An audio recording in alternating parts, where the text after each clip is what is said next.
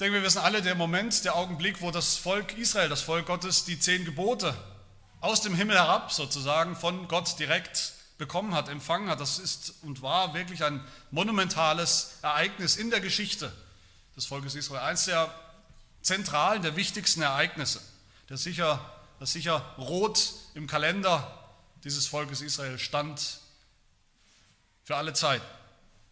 Wir haben uns ja intensiv beschäftigt mit allen diesen zehn Geboten und haben uns immer wieder gefragt, wie sollen wir darauf reagieren, auf jedes dieser Gebote? Wie sollen wir danach leben? Wie sollen wir das umsetzen? Können wir das überhaupt? Können wir überhaupt danach leben? Was machen wir mit den zehn Geboten? Und hier in dieser Passage sehen wir, wie das Volk Israel reagiert hat auf die zehn Gebote. Und daran, denke ich, müssen wir auch uns immer wieder messen und messen lassen, ob unsere Reaktion auf die zehn Gebote, unser Verständnis der zehn Gebote dazu passt, kompatibel ist, im Einklang steht oder ob wir vielleicht viel zu leichtfertig umgehen mit diesen Geboten Gottes. Wir erinnern uns, hoffe ich, was schon alles passiert ist zwischen Gott und seinem Volk. Gott hat sein Volk schon befreit. In dieser großartigen Aktion hat er sein Volk befreit aus Ägypten, aus der Sklaverei. Wie es im Vorwort der zehn Gebote heißt, da haben wir es nochmal gehört, zusammengefasst sozusagen. Gott spricht da in Vers 2, Genesis, Exodus 20. Ich bin der Herr dein Gott, der ich dich aus dem Land Ägypten, aus dem Haus der Knechtschaft herausgeführt habe. Das hat Gott schon getan. Wir haben die Geschichte gehört. Gott hat schon das Meer geteilt für sein Volk, damit sie hindurchziehen können. Gott hat schon große Wunder getan für sein Volk, vor seinem Volk. Gott hat sein Volk schon geführt über lange Zeit, durch die Wüste hindurch, durch allerlei Schwierigkeiten und Gefahren, bis hierher jetzt an diesen Berg, an diesen Berg Sinai, der auch Berg Gottes heißt. Diesen Berg, wo bisher nur einer, nur Mose allein hinaufsteigen darf, hinaufsteigen durfte in Gottes Gegenwart. Mose ist immer noch auf diesem Berg Gottes, in dieser Szene, wo wir sind. Er ist immer noch oben auf dem Gipfel, er ist immer noch bei Gott allein. Und das Volk ist immer noch unten, das Volk lagert unten am, am Fuß des Berges. Und Mose hat, Gott hat Mose diese zehn Gebote übermittelt und er hat sie dem Volk übermittelt, direkt vom Mund Gottes sozusagen. Und wie reagieren sie? Was sagen sie direkt danach, das Volk Gottes? Okay, jetzt haben wir die zehn Gebote gehört. Wenn das so ist, dann müssen wir uns vielleicht doch ein bisschen mehr zusammenreißen, ein bisschen mehr anstrengen, vielleicht ein bisschen mehr bemühen, dass wir ein bisschen besser nach diesen zehn Geboten leben. Das ist ein hoher Anspruch, ganz schaffen wir es nicht, aber wir tun eben unser Bestes. Gehen Sie so um? Gehen Sie so leichtfertig um mit den zehn Geboten, wie wir das oft tun? Nein, sicher nicht. Davon ist überhaupt nicht die Rede. Wie ist Ihre Reaktion? Was ist Ihre Reaktion auf die zehn Gebote? Sie stehen da an diesem Berg am Fuß des Berges. Sie sehen Blitz und Donnern. Der Boden bebt unter ihnen, ein Erdbeben, ein ständiges Erdbeben. Sie hören diesen ohrenbetäubenden Schall von irgendwelchen Hörnern, Schofarhörnern, die eigentlich niemand spielt. Sie sehen, wie der ganze Berg in Flammen steht, wie der ganze Berg raucht. Und genauso, wer sich erinnert, haben wir das schon gehört, direkt vor den zehn Geboten, wo das Volk Gottes an diesem Berg Sinai ankommt. In Kapitel 19 haben wir gehört, dass der obere Teil, der, die obere Hälfte des Berges in einer dunklen, dichten Wolke liegt, wo Gott ist. Wir haben gehört, da erhob sich ein Donnern und ein Blitzen an einer dichte Wolke lag auf dem Berg und es ertönte ein sehr lauter Schall von Schofarhörnern. Da erschrak das ganze Volk, das im Lager war. Kapitel 19.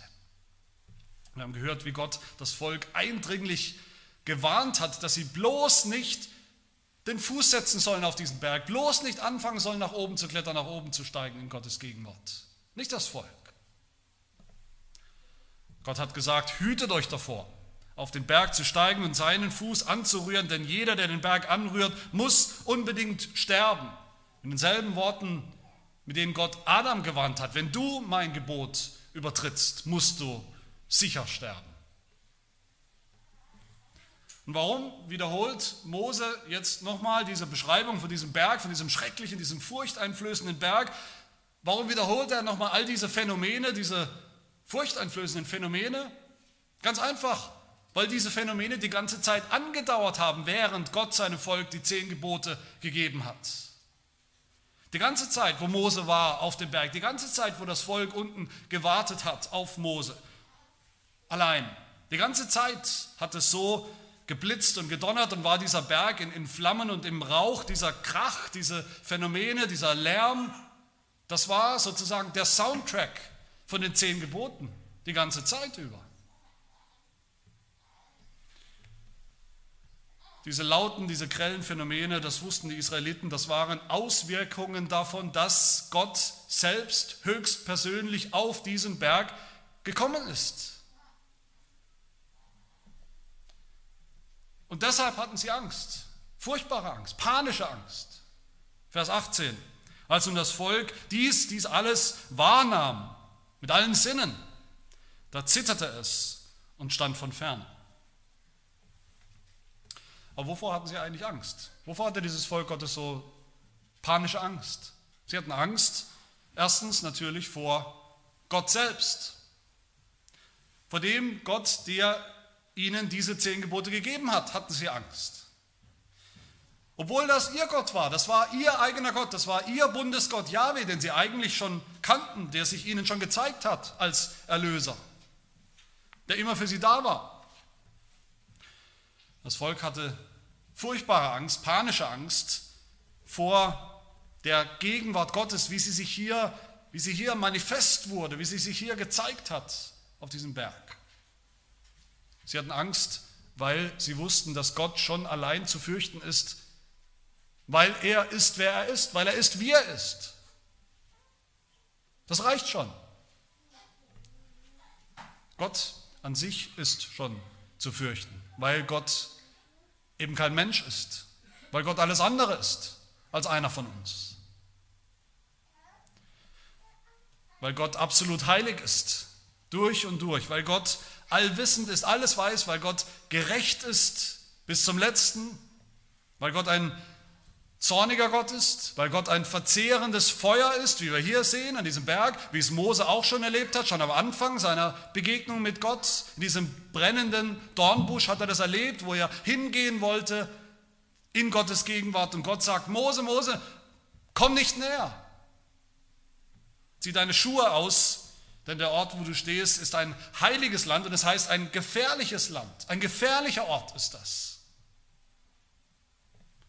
Und wie Mose später noch hören wird in Kapitel 33 aus Exodus, aus dem Mund Gottes selbst wird er hören, mein Angesicht kannst du nicht sehen, denn kein Mensch wird leben, der mich sieht. Der heilige, unzähmbare, der gewaltige, allmächtige Gott, der ist furchteinflößend für die Israeliten hier am Berg Sinai.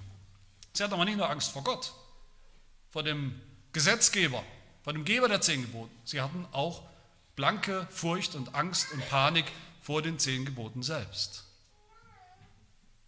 Sie zitterten wegen dem, was sie gerade gehört haben. Die zehn Gebote. Sie hatten Angst vor der Stimme Gottes, vor seinem ganz exakten, klaren, glasklaren, fordernden, absoluten Gesetz, Sie hatten echte, greifbare Todesangst. Vers 19. Gott soll bloß nicht mit uns reden, nicht, bloß nicht weiterreden mit uns, sonst müssen wir alle sterben.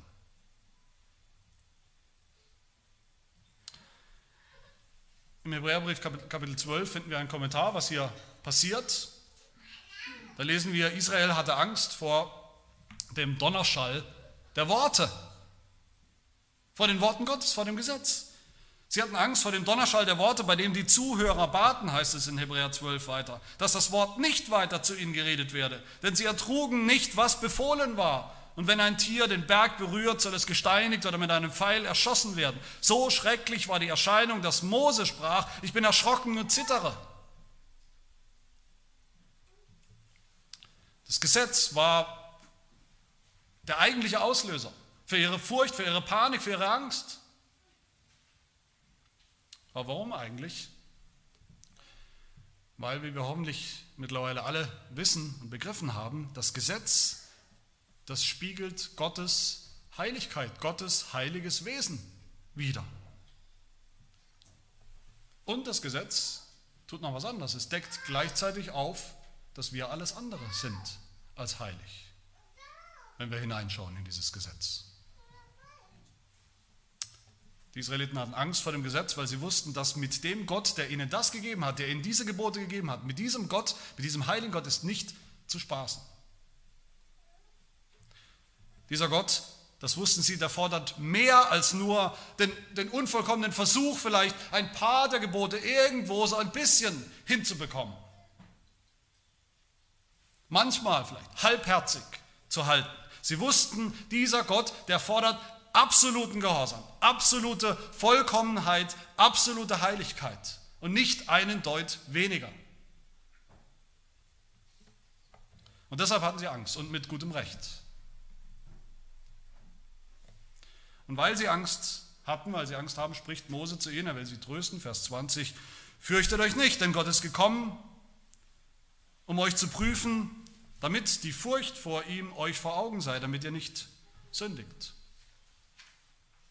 Habt ihr diesen Vers verstanden, genau gehört? Der macht eigentlich überhaupt keinen Sinn. Was sagt Gott da? Er sagt durch Mose, fürchtet euch nicht, damit ihr euch fürchtet. Fürchtet euch nicht, aber fürchtet euch. Einmal sollen wir uns fürchten und dann sollen wir uns doch wieder nicht fürchten. Beides Mal steht im Hebräischen sogar dasselbe Wort. Fürchtet euch nicht und dann fürchtet euch. Das macht natürlich überhaupt nur Sinn, wenn es um zwei unterschiedliche Arten von Furcht geht in dieser Geschichte, in dieser Passage.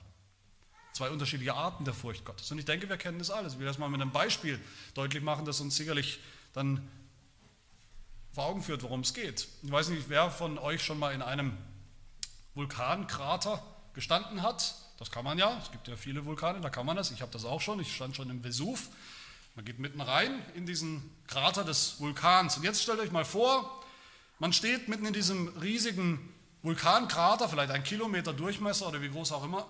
Und während man da in der Mitte steht, wird plötzlich dieser Vulkan aktiv, plötzlich gehen Löcher auf, plötzlich spritzt da das Gestein und, und, und Asche und, und glühende Magma und, Rauch kommt da raus und man ist mittendrin. Wer dann noch da steht, der hat natürlich Angst. Der hat mit Recht Angst. Der hat panische Angst. Der nimmt die Beine in die Hand und, und läuft und rennt um sein Leben. Wenn man sich jetzt auf der anderen Seite vorstellt, man ist irgendwo in der nächsten Stadt, in sicherer Distanz, vielleicht ein paar Kilometer weg, und sieht dasselbe Schauspiel, die Eruption, wie ein Vulkan aktiv wird und spuckt dann empfindet man vielleicht nicht unbedingt dieselbe panische Angst, sondern eher Ehrfurcht vor der schieren Größe und, und, und Gewalt und auch Schönheit dieser, dieser Erscheinung.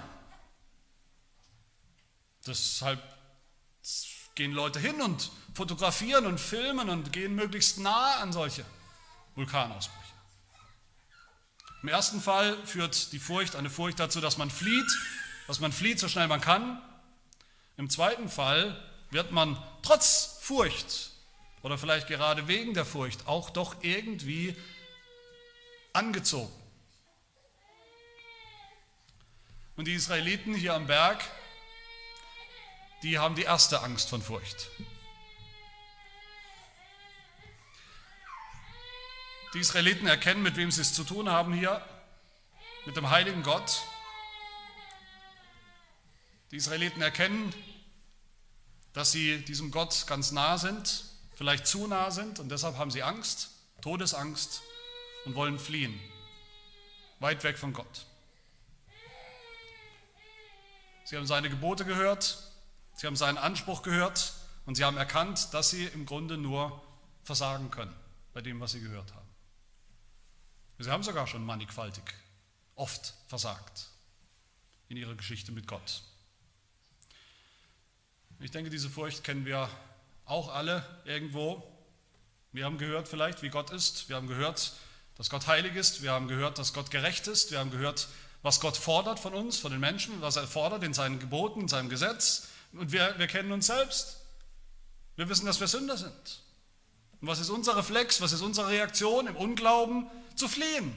Möglichst weit weg von, von so einem Gott, wenn es ihn wirklich gibt. Sonst könnte das, könnte das für uns noch gefährlich werden.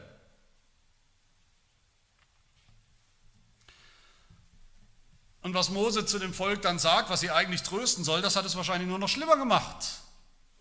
Mose sagt, fürchtet euch nicht, denn Gott ist gekommen, euch zu prüfen, damit die Furcht vor ihm vor euch vor Augen sei, damit ihr nicht sündigt. Er sagt, fürchtet euch nicht, das mit den zehn Geboten, das ist doch nur eine kleine Prüfung, das ist doch nur eine Prüfung, in der ihr entweder bestehen könnt oder gnadenlos versagen könnt. Fürchtet euch nicht, der Maßstab, die Regel, nach der Gott richtet, ist einfach, nämlich dass er überhaupt nicht sündigt. Ganz einfach. Sündigt einfach nicht.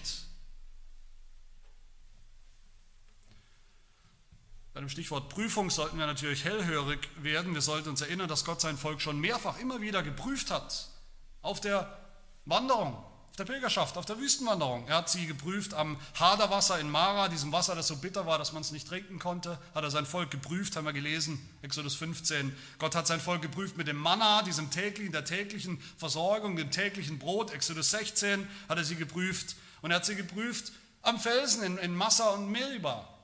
Exodus 16. 17. Eine Prüfung nach der anderen haben wir gesehen. Gott prüft sein Volk. Und warum? Warum prüft Gott sein Volk? Nicht damit sie sein Volk werden, das sind sie schon. Nicht um sie zu, zu, zu erretten, zu befreien, das hat er schon. Alle, die an diesen Gott glauben, haben schon das Himmelreich. Aber Gott hat sein Volk geprüft als Ganzes, als Volk, um ihren, um deutlich zu machen, dass da jemand gehorsam sein muss. Dass sich sein Maßstab, der Maßstab seines Gesetzes und seiner Heiligkeit nicht einfach in Luft auflöst, weil sie sowieso alle Sünder sind. Auch hier am Berg Sinai, da lesen wir, Gott ist gekommen, um euch zu prüfen, ob ihr sündigt, damit ihr nicht sündigt. Gott hat Israel die zehn Gebote gegeben, damit sie sie exakt, vollkommen, perfekt halten als heiliges Volk, als vollkommener Sohn Gottes, als beispielhaftes Volk vor der Welt. Wenn sie das tun, werden sie das Land bekommen, das Land erben. Wenn sie das nicht tun, werden sie das Land verlieren. Müssen sie ins Exil. Und wir wissen, so ist es gekommen mit Israel später. Das Volk Israel hat im Grunde alle zehn Gebote schon gebrochen, bevor es sie überhaupt bekommen hat in, in, in Steinform auf diesem Berg. Haben sie schon alle zehn Gebote gebrochen. Diese Prüfung, die Gehorsamsprüfung, haben sie völlig in den Sand gesetzt, völlig versemmelt, völlig versagt. Und genau da an diesem Punkt entfaltet das Gesetz seine gewaltige Kraft. Welche Kraft? Was ist die Kraft des Gesetzes? Die einzige Kraft des Gesetzes ist, Menschen, Sündern Furcht einzuflößen. Das ist die Kraft des Gesetzes. Sündern Angst zu machen, Sünder, Sündern Furcht einzuflößen vor dem Gesetzgeber. Das Gesetz treibt uns Menschen, Sünder, niemals hin zu dem heiligen Gott, weil wir ja alles gehalten haben. Das Gesetz treibt uns immer weit weg von diesem Heiligen. Das Gesetz setzt in uns diesen, diesen Fluchtreflex frei. Es verbreitet Furcht und Schrecken bei Sündern mit Recht. So wie Israel fürchten wir uns, wenn wir das Gesetz hören, und dann fliehen wir. Entweder wir fliehen weit weg von diesem heiligen Gott, wollen überhaupt nichts mit ihm zu tun haben, im Unglauben, oder wir fliehen in die Arme eines anderen, in die Arme eines Mittlers, eines Stellvertreters, der selber heilig ist, der für uns tut, was wir nicht tun können. Und das ist der zweite Gedanke, den wir hier so wunderbar sehen in dieser Geschichte. Nach dem Schrecken des Gesetzes sehen wir hier den Mittler, den Mittler des Gesetzes. Das Gesetz, die Gebote das setzt, wie gesagt, bei Israel diesen Fluchtreflex frei. Vers 18, das Volk fürchtete sich, es zitterte und es stand von ferne. Sie standen in der Ferne, sie waren möglichst weit weg von Gott, in, in, in sicherer Distanz. Zu ihrem Gott, haben sie zumindest gedacht. Der Gott Jahwe, ihr Gott, der Gott in ihrer Mitte, ist fern geworden wegen ihrer Sünde, weil sie sich als Sünder erkannt haben. Und so wie es heute ist, wie ist es heute, wenn Menschen mit dem Gesetz in Konflikt geraten, was machen sie dann? Was machen Menschen, die in Konflikt sind mit dem Gesetz? Sie rufen ihren Anwalt. Sie rufen einen Anwalt, der sie vertritt, der sie wieder rausboxen soll. Und so ist es auch hier. Das Volk ruft Mose, Vers 19, rede du mit uns. Und wir wollen hören. Aber Gott soll nicht mit uns reden, sonst müssen wir sterben. Rede du mit uns. Sei du unser Anwalt. Steh du zwischen uns und diesem Gott. Ich finde das interessant, spannend, aber auch irgendwo perfide, dass Leute heute, Leute, die auch überhaupt nichts mit der Kirche zu tun haben, Leute, die man eigentlich nur als, als ungläubig bezeichnen kann, die aber doch irgendwo religiös und spirituell sind oder sich selbst so sehen, wovon reden sie immer und immer und immer wieder? Was wollen sie mehr als alles andere? Dass Gott zu ihnen redet, unmittelbar zu ihnen redet, eine, eine direkte Verbindung mit Gott, dass sie seine Stimme direkt hören. Ich glaube, die wissen überhaupt nicht, was sie da verlangen, was sie sich da wünschen. Israel hatte dieses Privileg und sie haben sich fast in die Hose gemacht, als Gott gesprochen hat. Wer soll das wollen? Welcher Sünder? Sünder, die wissen, dass sie Sünder sind, hatten und haben immer panische Angst vor der Stimme Gottes. Wie war das bei Adam und Eva, nachdem sie gesündigt haben? Das ist ja nicht nur eine Geschichte, das ist die Geschichte, die uns letztlich fast alles erklärt. Wie war es bei Adam und Eva? Genesis 3, Vers 7, nachdem sie gesündigt hatten, da wurden ihnen die Augen geöffnet, heißt es. Und sie erkannten, dass sie nackt waren und sie banden sich Feigenblätter um und machten sich Schurze. Und sie hörten die Stimme Gottes des Herrn, der im Garten wandelte, als der Tag kühl war. Als der Tag kühl war, das ist die Kühle, die Kälte des Gerichts, die Kälte Gottes, die Kälte der, des Urteils, des Gerichts, das jetzt gleich über sie hereinbrechen wird. Und deshalb waren sie auf der Flucht vor Gott. Vers 8. Und der Mensch und seine Frau versteckten sich vor dem Angesicht Gottes des Herrn, hinter den Bäumen des Gartens. Da rief Gott, der Herr, den Mensch, Menschen und sprach, wo bist du?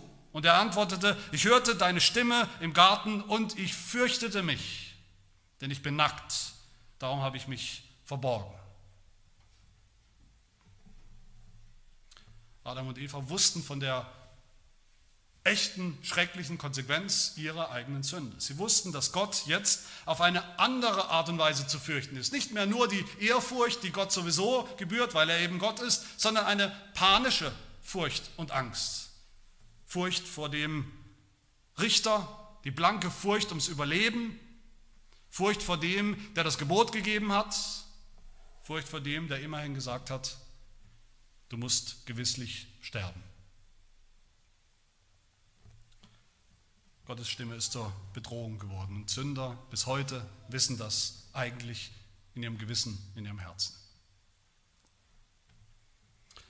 War schon damals mitten in diesem Garten in Eden, mitten in diesem Fluch, in diesem Gericht, in dem Gott den Menschen das Fürchten gelehrt hat, hat dieser Gott auch gesagt, damit wir, damit du und ich, Gott und Mensch, einander wieder nahe kommen können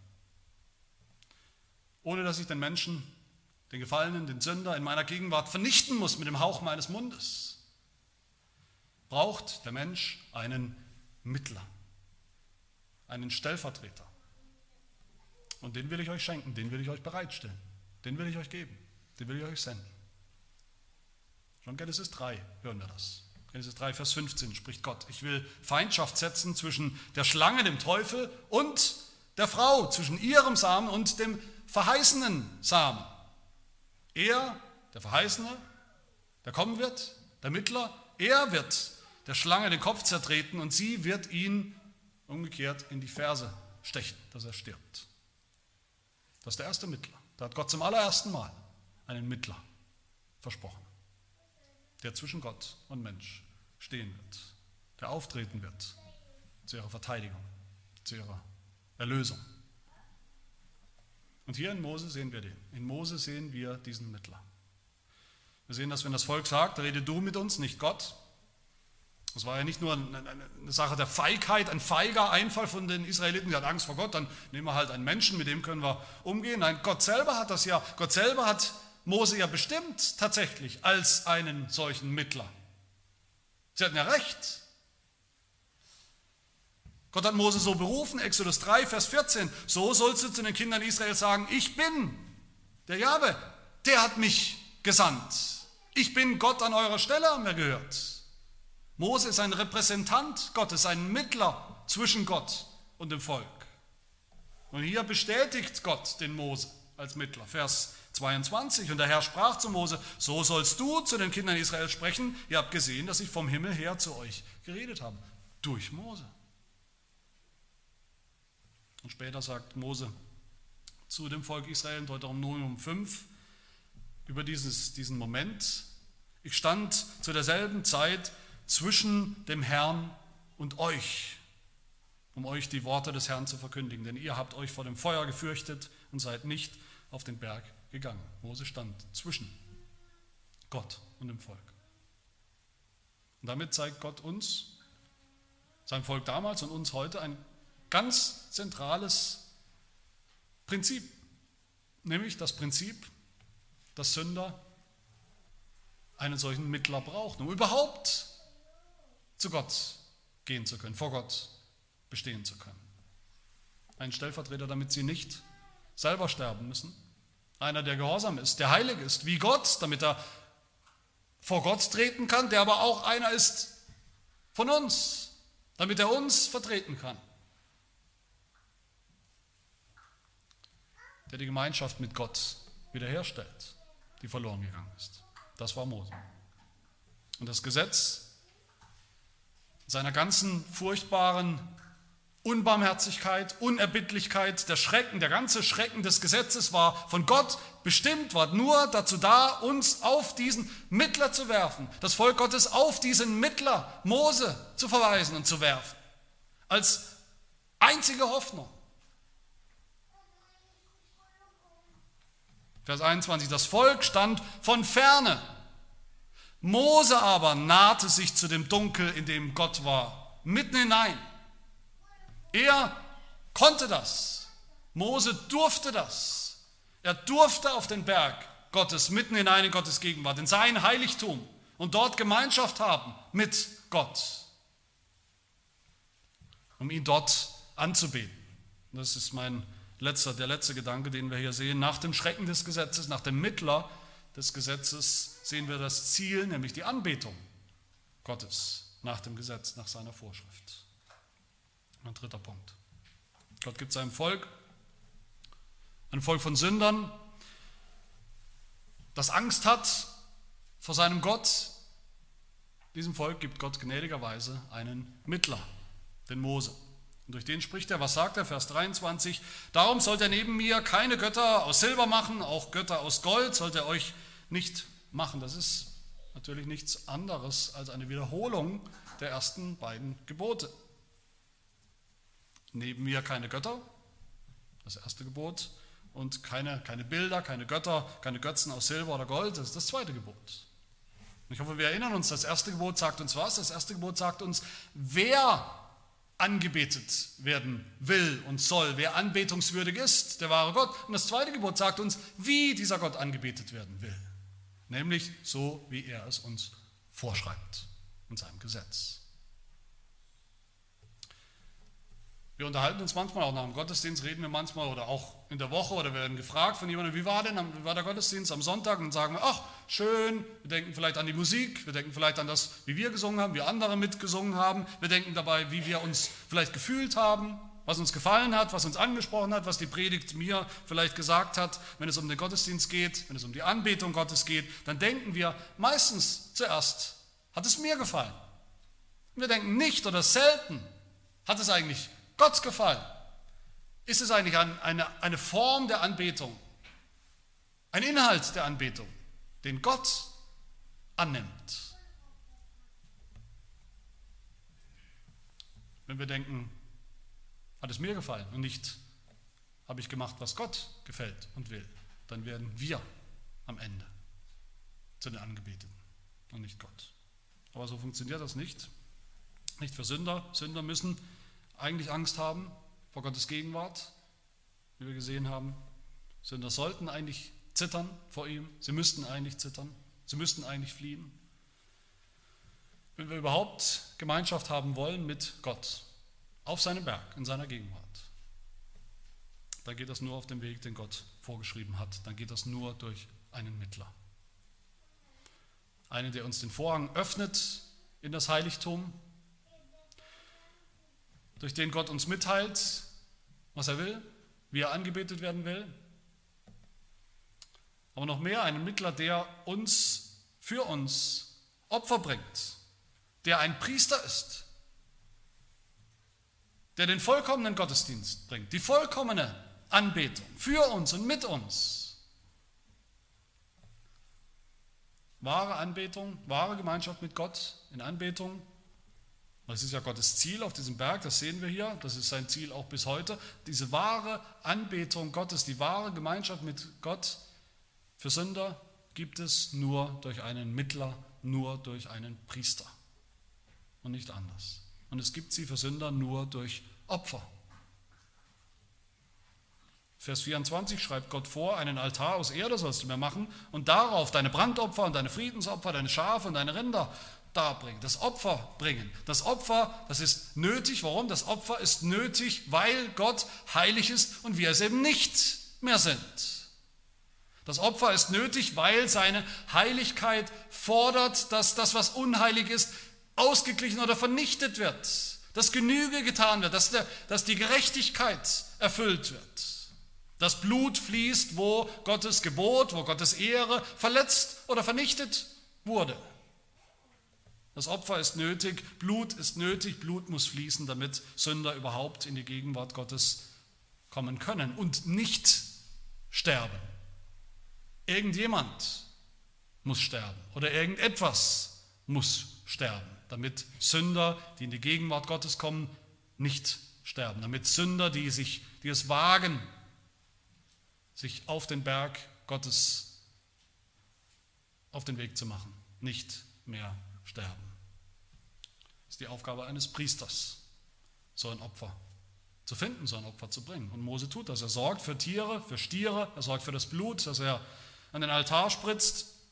Später tritt Mose sogar ein als ein Priester für das, für das Volk Gottes. Sogar, wenn es sein muss, ist er bereit, sein eigenes Leben zu opfern, sein eigenes Leben zu geben für das Volk. Deuteronomium 32 spricht Mose zu Gott, und nun vergib ihnen doch ihre Sünde, wenn aber nicht, so tilge mich aus deinem Buch, das du geschrieben hast. Tilge mich, töte mich an ihrer Stelle. Das soll das Opfer sein, wenn es sein muss. So spricht der Mittler, Mose. Als Priester soll er auch ein, ein, ein erstes kleines Heiligtum aufbauen, errichten hier. Aus Erde, aus Stein, einen ganz simplen, einfachen Altar, keinen großen Tempel, nicht aus behauenen Steinen, Vers 25, was heißt das? Nicht aus Steinen, die irgendein ein Steinmetz, ein, ein Künstler kreativ und künstlerisch behauen hat, nach seinen eigenen Plänen und seinen eigenen Ideen, damit dann doch wieder etwas Wunderschönes daraus wird, was dann doch wieder in unserer sündhaften Art angebetet wird und zu einem Götzen wird. Bloß nicht sowas. Ein einfacher Stein, wie er da liegt, wie ihn Gott, der Schöpfer, mehr oder weniger zufällig oder in seiner Vorsehung dahingelegt hat. Das soll es sein. Ein Altar ohne Stufen heißt es am Ende, ohne Stufen, auf denen der Priester nach oben klettert, bis man ihn vielleicht unter den Talar oder was auch immer damals an Gewändern getragen hat, drunter gucken kann, seine Blöße sehen kann, wie es heißt, Vers 26, seine Scham sehen kann. Warum nicht? Natürlich nicht, damit man nicht abgelenkt wird, das ist schon mal ein wichtiger Grund, aber viel wichtiger, damit dieser Priester überhaupt gar nicht im Mittelpunkt steht, damit er keine Show abzieht, vor dem Volk, mit oder ohne Klamotten, wie das übrigens die, diese Priester der Nachbarvölker, der heidnischen Völker tatsächlich getan haben. Immer wieder hören wir, dass sie Opfer gebracht haben und ihre religiösen äh, Rituale verrichtet haben. Wie? Splitterfasernackt zur Unterhaltung des Volkes. Selbstverständlich ist die Anbetung Gottes, das Opfer, der Gottesdienst in diesem allerersten Heiligtum am allerersten Altar überhaupt keine Unterhaltungsveranstaltung. sondern ein durch und durch ernsthaftes, man könnte sagen, heikles Unterfangen. Es ist die prekäre Angelegenheit, als Sünder dem heiligen Gott zu begegnen. Das ist keine Zeit für Unterhaltung und Blödsinn und Humor. Und darin, in dieser Situation, ist die Aufgabe, die Hauptaufgabe des Priesters zu bedecken. Die Scham des Volkes, die Sünde des Volkes zu bedecken und nicht seine eigene Scham aufzudecken. Das sind Gottes Instruktionen hier für die Anbetung nach dem Empfang der zehn Gebote. Der einzige Weg, auf dem Sünder nicht mehr zittern müssen in der Gegenwart Gottes, nicht mehr zittern müssen vor seiner Stimme. Aber alles, was wir hier gelesen haben, was wir hier sehen, was wir hier hören, ist alles nur sehr, sehr vorläufig. Mose ist nur ein sehr, sehr vorläufiger, unvollkommener, sehr unvollkommener Mittler war wirklich ein Mittler, ja. Gott hat wirklich durch ihn geredet. Gott hat wirklich sein Volk befreit aus Ägypten durch Mose. Mose hat die Prüfung, die Gehorsamsprüfung auch bestanden, aber Mose war trotzdem ein Sünder. Mose konnte nicht wirklich das Volk Gottes erlösen. Mose konnte nicht wirklich das Volk Gottes bewahren davor, dass sie im Ungehorsam ins Exil gehen mussten. Er konnte sie nicht vor der Strafe bewahren, dass sie das verheißene Land verloren haben. Als Priester war Mose sehr vorläufig. Das Heiligtum sehen wir ja, war sehr spontan, sehr vorläufig. Die Opfer waren alle sehr vorläufig. Irgendwelche Tiere, ein bisschen Blut. In dieser ganzen Begebenheit, in dieser ganzen Geschichte, die uns hier bildhaft vor Augen gemalt wird, das sehen wir im Grunde überall. In jedem Detail nur eins, nämlich den Mittler, den wir wirklich brauchen. Den Mittler, den Gott versprochen hat, eines Tages zu senden. Den Mittler, den Gott gesandt hat vor 2000 Jahren, unseren Herrn Jesus Christus. Als Jesus kam, verstehen wir diese Zusammenhänge? Was hat Jesus als allererstes getan? Er hat das Gesetz Gottes, die Gebote Gottes verkündigt, ausgesprochen mit göttlicher Autorität. Jesus hat zuallererst den, den Schrecken des Gesetzes nicht, nicht einen Deut weggenommen, hat nicht gesagt, ach, alles nicht mehr so schlimm, jetzt bin ich ja da. Nein, Jesus hat den Schrecken vielleicht, wenn überhaupt, eher noch intensiviert, wenn er gesagt hat, ich aber sage euch in der Bergpredigt. Jesus hat vor allem deutlich gemacht, dass das Gesetz, dass dieser Schrecken des Gesetzes, der immer noch da ist, dass der immer noch dazu da ist, uns bis heute auf ihn zu werfen, auf ihn allein, allein auf den Mittler, der bestehen kann zwischen Gott und uns Menschen. Jesus hat deutlich gemacht, dass er jetzt da ist, der einzige wahre Mittler zwischen Gott und Mensch, wie Paulus schreibt in 1 Timotheus 2. Es ist ein Gott und ein Mittler zwischen Gott und den Menschen, der Mensch Christus Jesus, der sich selbst als Lösegeld für alle gegeben hat. Das ist das Zeugnis zur rechten Zeit. Das ist das, was wir heute wissen müssen, das Evangelium. Jesus ist gekommen nicht, um, um das Gesetz zu, aufzulösen und abzutun, sondern um das Gesetz zu erfüllen. Jesus ist gekommen nicht allein als, ein, als eine Neuauflage von Mose, sondern er ist gekommen als ein Mittler eines viel, viel besseren Bundes. Jesus hat die Gehorsamsprüfung bestanden als Sohn Gottes. Und er durfte deshalb auf den Berg Gottes für immer in seiner Auferstehung und seiner Himmelfahrt. Aber nicht nur das, er hat uns auch den Vorhang aufgemacht in das Heiligtum Gottes dass auch wir auf den Berg Gottes dürfen, können, und zwar für immer. Am Kreuz hat Jesus das vollbracht, wo der Vorhang von oben nach unten in zwei gerissen ist. Am Kreuz ist Jesus unser perfekter Mittler und Stellvertreter geworden. Am Kreuz hat Jesus diese, diese Androhung Gottes selbst getroffen. Wenn ein Sünder sich mir naht, die Grenzen zum Berg überschreitet, dann muss er unbedingt getötet werden. Und Jesus ist deshalb getötet werden, geworden. Am Kreuz hat Jesus die Flammen, das Donnergrollen, die ganze Wucht des, des, des Gerichtes, des Zornes Gottes ertragen für uns. Und er hat damit was gemacht? Er hat diesen ganzen furchterregenden Berg Gottes verwandelt in einen ruhigen, friedlichen Berg. Den Berg Gottes, der nicht mehr tost und tobt gegen uns Sünder gegen das Volk Gottes. So sehen wir es wunderbar und deutlicher als an allen anderen Stellen der Bibel. Im Hebräerbrief Kapitel 12, was vorhin schon angeklungen ist, wie der Berg Sinai damals verglichen wird mit dem Berg Gottes, wie er jetzt ist, auf den Jesus uns jetzt führt und einlädt. Alle, die glauben, und mit diesem Abschnitt will ich schließen. Da lesen wir in Hebräer 12 ab Vers 18, alle Gläubige sind hier angesprochen. Da heißt es, ihr seid nicht zu dem Berg gekommen, den man anrühren konnte, und zu einem glühenden Feuer, noch zu dem Dunkel der Finsternis und dem Gewittersturm, noch zu dem Klang der Posaune und dem Donnerschall der Worte, bei dem die Zuhörer baten, dass das Wort nicht weiter zu ihnen geredet werde, denn sie ertrugen nicht, was befohlen war, sondern ihr seid gekommen zu dem Berg Zion und zu der Stadt des lebendigen Gottes, dem himmlischen Jerusalem und zu Zehntausenden von Engeln, zu der Festversammlung und zu der Gemeinde der Erstgeborenen, die im Himmel angeschrieben sind und zu Gott, dem Richter über alle und zu den Geistern der vollendeten Gerechten und zu Jesus, dem Mittler des neuen Bundes und zu dem Blut der Besprengung, das Besseres redet als das Blut Abels. Seine Stimme erschütterte damals die Erde. Jetzt aber hat er eine Verheißung gegeben, indem er spricht, noch einmal erschüttere ich nicht allein die Erde, sondern auch den Himmel. Dieses noch einmal deutet aber hin auf die Beseitigung der Dinge, die erschüttert werden, als solche, die erschaffen worden sind, damit die Dinge bleiben, die nicht erschüttert werden können. Darum, weil wir ein unerschütterliches Reich empfangen haben.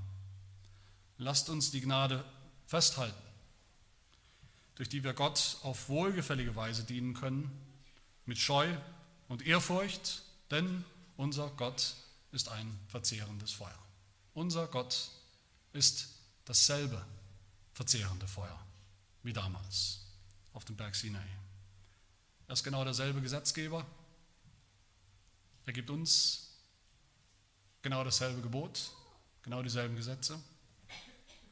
Der Unterschied ist Jesus. Jesus hat die Gebote gehalten, Jesus hat den Fluch auf sich genommen und hat uns so den Weg ins Heiligtum auf den Berg Gottes eröffnet. Deshalb wollen wir das tun. Deshalb lasst uns die Gnade festhalten, die wir haben in ihm. Lasst uns diesem Gott dienen, was wir jetzt können, auf wohlgefällige Weise, wie der Hebräerbrief sagt, durch sein Opfer. Lasst uns hindurchgehen, lasst uns hochgehen auf diesen Berg, eintreten in seine Gegenwart, in dieses unerschütterliche Reich, das uns nicht mehr genommen wird, für das wir nicht mehr auf die Probe gestellt werden, aus dem wir nicht mehr entfernt werden. Im, im, im Vertrauen, dass Gott unser Vater geworden ist, der uns auf seinem Berg empfängt, der uns niemals mehr von seinem Berg vertreiben wird. Und lasst uns dann hingehen und seine Gebote halten. Warum? Weil der, der sie hält, wie Jesus Christus gesagt hat, der, der diese Gebote hält, der ist es, der ihn wirklich liebt. Amen. Wir beten. Herr, wir danken dir, dass in Jesus Christus Sünder wieder deinen heiligen Berg betreten dürfen. Sünder, wie wir es sind. Sünder, denen vergeben wurde durch das Opfer Jesu Christi, durch unseren Mittler, durch unseren Priester, unseren hohen Priester. Wir danken dir, Herr, dass du uns ein Reich gegeben hast, das in Ewigkeit nicht mehr wanken wird, nicht mehr erschüttert wird, nicht mehr verloren gehen kann, dass wir in diesem Reich eines Tages mit dir ewige, ungetrübte Gemeinschaft haben werden, in, in, in der reinen, vollkommenen Gemeinschaft, in der reinen, vollkommenen Anbetung. Dass du dort uns nahe sein wirst, wie es hier heißt in diesem Wort, nahe sein wirst, um uns zu segnen in deiner Gegenwart. Hilf, dass wir dir dienen, jeden Tag unseres Lebens mit Scheu und Ehrfurcht, wie es dir gebührt, im Angesicht deines Sohnes Jesus Christus. Amen.